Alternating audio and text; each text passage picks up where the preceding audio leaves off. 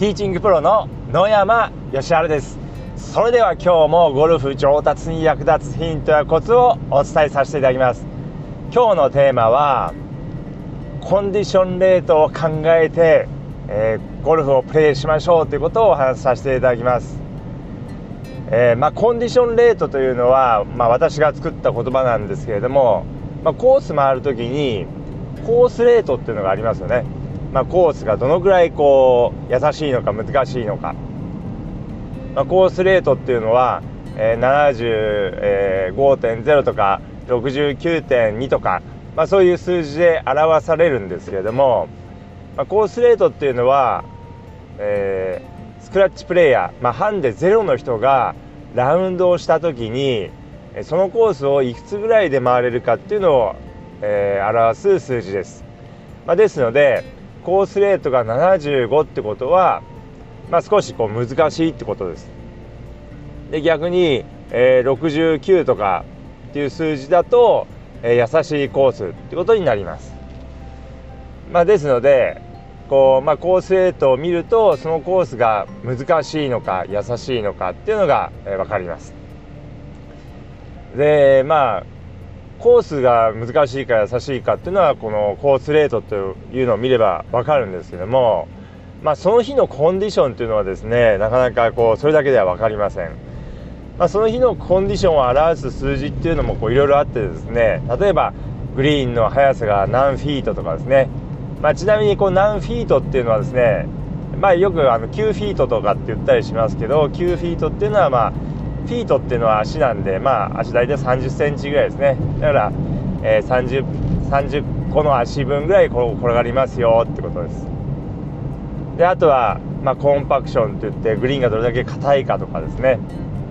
まあ、っていうのもありますけれどもまあそれ以外にもですねこう表されない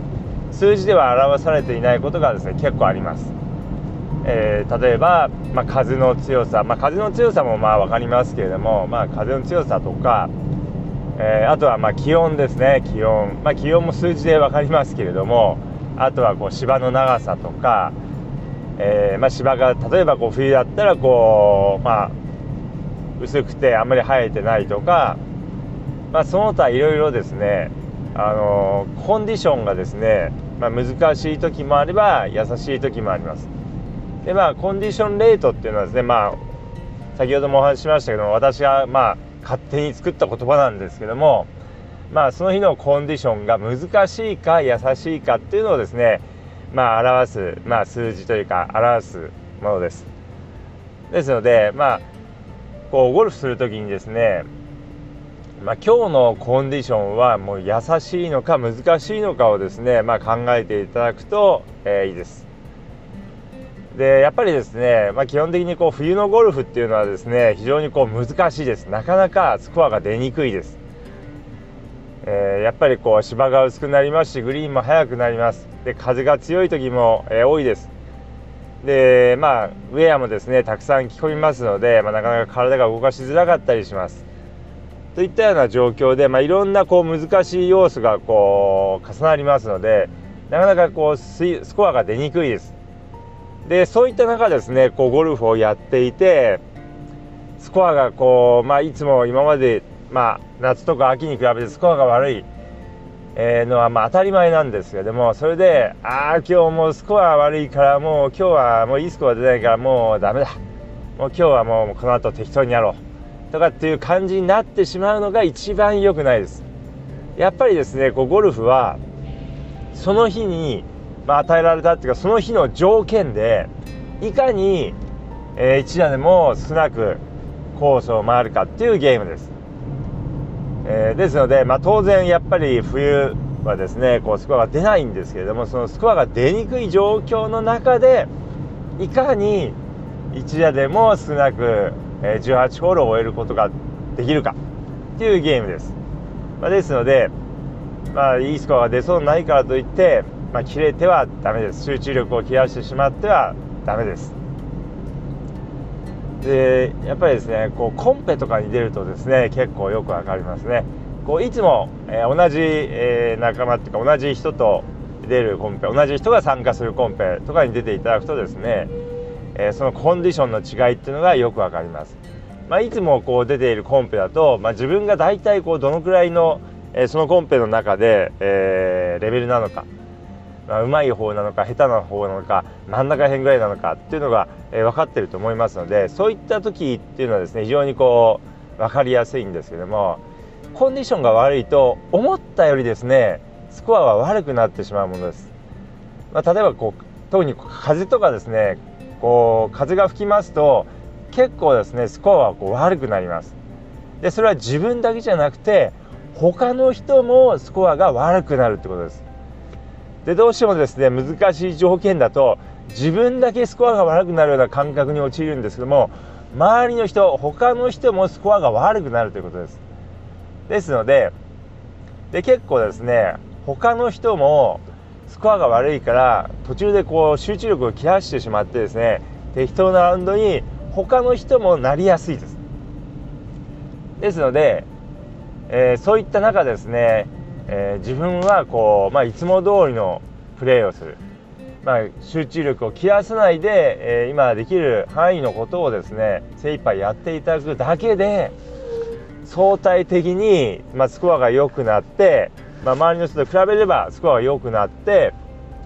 えー、上位に食い込むことができます。ですのでコンペで結構悪条件が揃ってスコアが出にくい状況っていうのはですねかなりチャンスなんです。上位に食い込むチャンスなんです。結構ですねこうもう集中力を切らさないでいつも通りのプレーをするだけで上位に食い込めるんです。他の人が勝手にこう崩れてくれますからえかなりチャンスです。まあ、当然いつものスコアよりは自分がこう思ってるいつものスコアよりは悪くはなってしまうかもしれませんけれども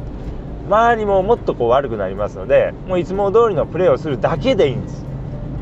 集中力を切らさないようにするだけでいいんですそれだけで上位に行けますので非常にこうチャンスですでそういうふうにですね、まあ、いつも同じ人が出るコンペとかに参加していただくとですねこうまあこういう状況はやっぱりみんな難しいんだなっていうのが分かりますので、まあ、スコアを崩してもしょうがないかっていう感じになりますので、えー、集中力を切らしにくくなります。まあ、もちろんですねこうそういったどういった状況でもあるどういった状況でもですねまああのー、スコアを崩してまあいいかって思う反面ですねそういった状況で一打でもよく回れるようにしたらするにはどうしたらいいかどういう技術を磨いたらいいのかということをですね、まあ、考えて、まあ、ゴルフしていただく必要はあるんですけれども、まあ、ぜひですね、まあ、冬コンディションが難しくてもですね諦めないで最後までプレーしていただければと思います。やっぱりですねこう冬コンディションが難しいからといってああもう今日いいスコア出ないからもういいやもうこの後適当にやろうとかって思ってしまいますと、まあ、当然その日はですねスコアが出ませんしその日だけじゃなくて結構ですね次のラウンドも次のラウンドも当分スコアがいいスコア出にくくなります。これなぜかっていうとですねまああのー、集中力を一度切らすとですねもう切れ癖というのがついてしまうんです。次のラウンドで頑張ればいいやと思ってもですねちょっとでも次のラウンドでミスショットが出るとですねすぐにあ今日もダメだ今日はもういいや適当にやろうっていう感じになってしまいますので、えー、まあ、次のラウンドもその次のラウンドもずっとそうなりやすいです。であとですねやっぱりこう集中力を切らしてこうラウンドするとナイスショットがこう出ませんのでナイスショットを打てない自分、まあ、ミスショットを打ってしまう自分をですねこう覚えてしまうというかですね、まあ、自分はナイスショットが打てないんだっていうのをですねこう印象付けてしまいますのでこれ自信もなくなります。ですので、まあ、あのー、難しい条件でもですね最後まで集中力を切らさないでプレーしていただくことがですね、え、その日だけじゃなくて、えー、後のラウンドでも、え、いいスコアを出す、え出せるようになりますので是非意識してラウンドしてみてください。あとはですねせっかくこうコースに来たらすごいいい練習の機会なのに練習の1打とは違ってコースの1打というのはすごいいい練習の機会なのに、えー、切れてしまうとそのすごいいい練習の機会を失ってしまうということになりますので是非最後まで集中してプレーするようにしてくださいこのように冬はですねなかなかこうコンディションが難しくてですねえー、まあなかなかいいスコア出ないんですけれども集中力を切らさないで最後まで一夜でもいいスコアが出るようにプレーしてくださいということが一番お伝えしたい、えー、ことです。ということで今日はこの辺で失礼させていただきます。